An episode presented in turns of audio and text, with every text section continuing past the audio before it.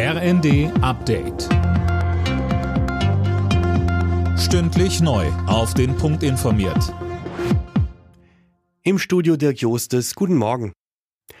Nach dem Amoklauf an der Prager Karls-Universität hat die tschechische Regierung eine Staatstrauer ausgerufen. Ein 24-jähriger Student hatte an der Uni gestern 14 Menschen und sich selbst erschossen. Zuvor soll er bereits seinen Vater getötet haben. Der Student soll mehrere Waffen legal besessen haben.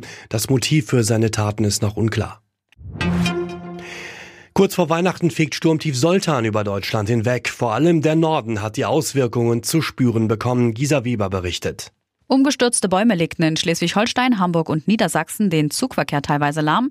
Auch heute muss aufgrund von Sturmschäden mit Verspätungen und Ausfällen im Bahnverkehr gerechnet werden.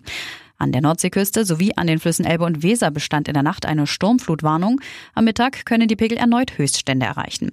Und auch in Nordrhein-Westfalen hatten die Feuerwehren alle Hände voll zu tun. Bäume fehlen auf Autos und Häuser.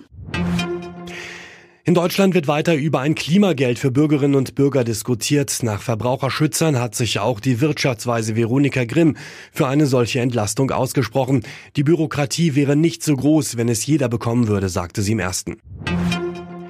Eine Super League mit den besten europäischen Fußballclubs, davon hält man bei der deutschen Fußballliga weiter nichts. Auch nach dem EuGH-Urteil lehne man Wettbewerbe außerhalb der aktuellen Verbände und Ligen ab, teilte die DFL mit.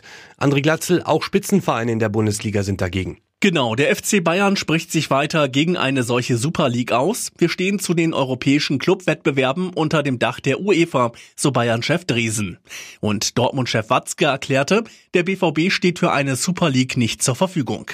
Der Europäische Gerichtshof hatte entschieden, dass FIFA und UEFA Clubs und Spielern nicht verbieten darf, an anderen Wettbewerben teilzunehmen.